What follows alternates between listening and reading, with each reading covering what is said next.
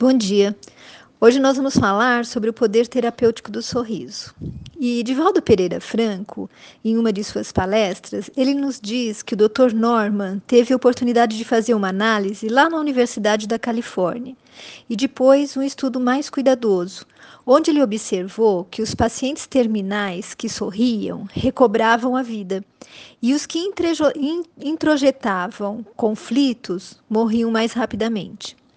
E ao lado de uma médica da mesma universidade, o Dr. Norman constatou que o riso jovial, natural, descontraído, proporciona saúde ao organismo. E após essas observações, eles passaram a experiências científicas. E pelo nome dos filmes que eu vou citar aqui, que eles usaram nas pesquisas, vocês vão perceber que esses estudos científicos vêm acontecendo já há vários anos, tá? Bom, então esses doutores, eles selecionaram pacientes portadores de AIDS, câncer e outras doenças degenerativas e colocaram todos numa sala. Começaram a projetar filmes de Charlie Chaplin, dos irmãos Marx, dos Três Patetas e de outros. E no começo, os pacientes se achavam meio que inimigos vai da vida. Mas os filmes, principalmente os dos irmãos Patetas, só quem é mais velhinho deve conhecer, eram tão estúpidos que provocavam risos. E na medida que se foram entregando aquela, aquela alegria, né? Eles terminaram sorrindo e sorrindo muito. E terminada a experiência, eh, todos eles tiveram a saliva medida. E aí se constatou que naqueles pacientes que haviam rido mais, né, tinha uma alta dose de imunoglobulina, que é uma, uma enzima que imuniza o indivíduo de determinadas infecções. Ah, né? Há determinadas infecções.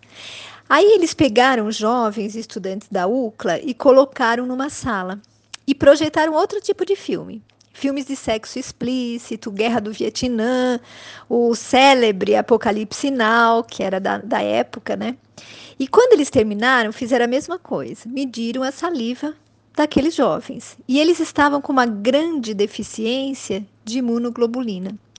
Disseram que alguns já saíram até resfriados da sala porque eles se tornaram mais suscetíveis a diversas infecções respiratórias.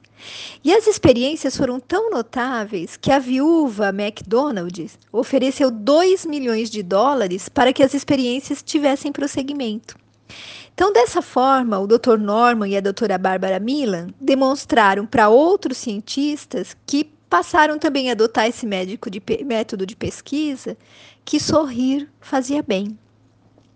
E Divaldo nos conta também que o Dr. Berg Single aceitou na sua casa uma paciente que ficou lá com ele.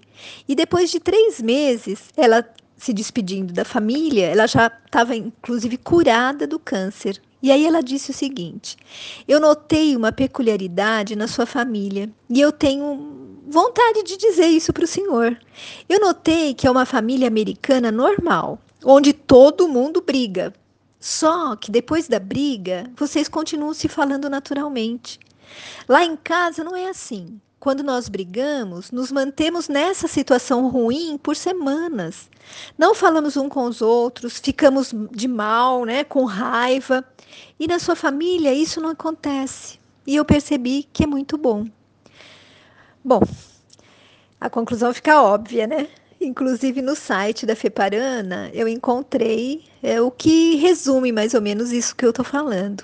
Lá diz assim que guardar ressentimento é se intoxicar.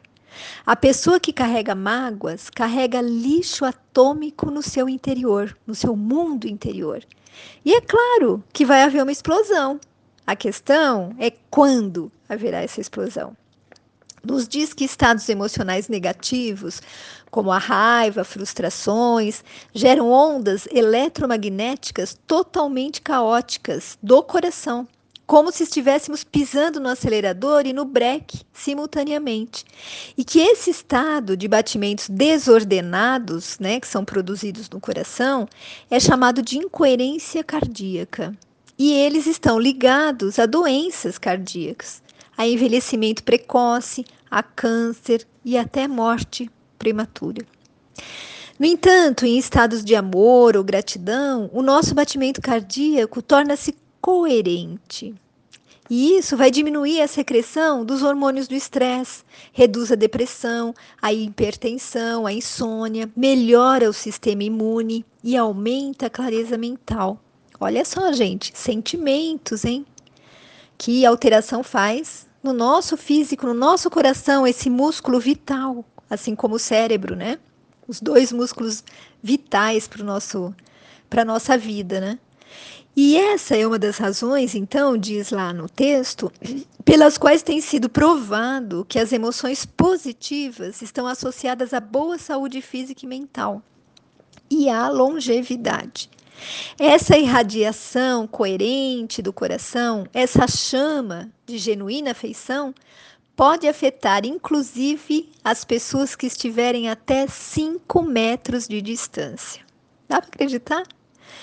Bom, então na próxima vez em que estivermos numa situação difícil, devemos respirar profundamente, nos lembrar de Exupéry e do Pequeno Príncipe e irradiar a energia do nosso coração.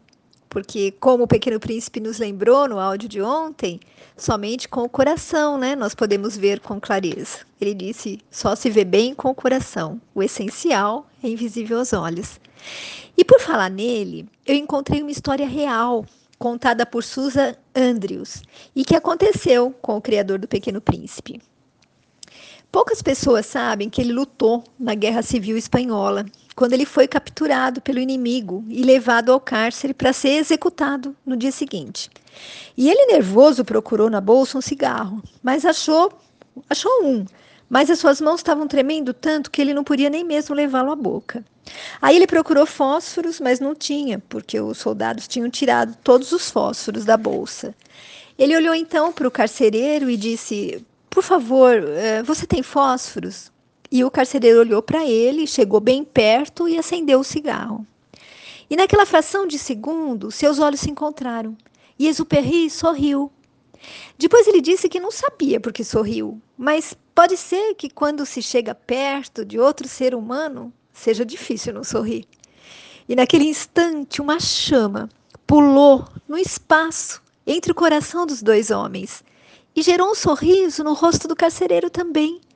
Vejam, meus amigos, como o sorriso é contagiante. Aí o carcereiro acendeu né, o cigarro do Exupéry e ficou perto, olhando diretamente nos seus olhos, e continuou sorrindo. Exupéry também continuou sorrindo para ele, e mas agora vendo como uma pessoa, não mais como um carcereiro. E parece que o carcereiro também começou a olhar para ele como uma pessoa, porque ele perguntou: Você tem filhos? Sim, Exupéry respondeu, e tirou da bolsa a foto dos seus filhos. Aí o carcereiro mostrou fotos dos seus próprios filhos, né? E contou todos os seus planos e esperança para o futuro deles. Aí os olhos de Exupéry se encheram de lágrimas quando ele disse que não tinha mais planos, porque ele jamais veria seus filhos novamente. E os olhos do carcereiro também se encheram de lágrimas naquele momento.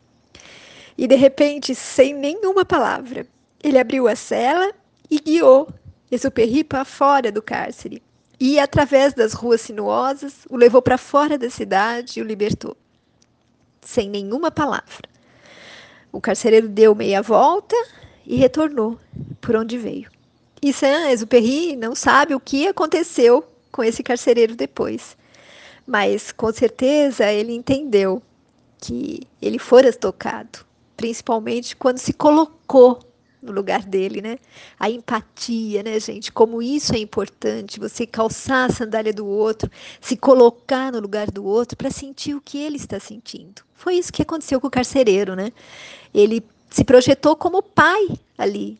E a impossibilidade daquele pai ver novamente seus filhos e poder ter planos a respeito do seu futuro o tocou profundamente. Bom, e a historinha termina dizendo que Saint-Exupéry falou que a vida dele foi salva por um sorriso do coração. E o que foi aquela chama que pulou entre o coração desses dois homens?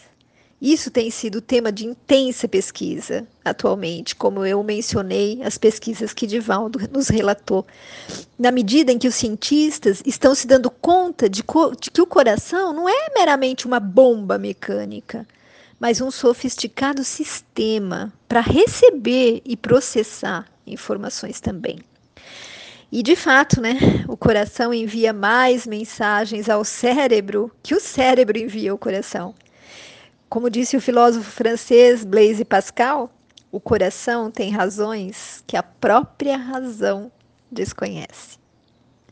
Então, meus amigos queridos, que tal melhorar o nosso equilíbrio emocional? aliviando a tensão desses dias com sorrisos.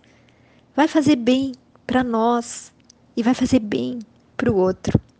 Fique com Deus. Beijos de quem se preocupa com você.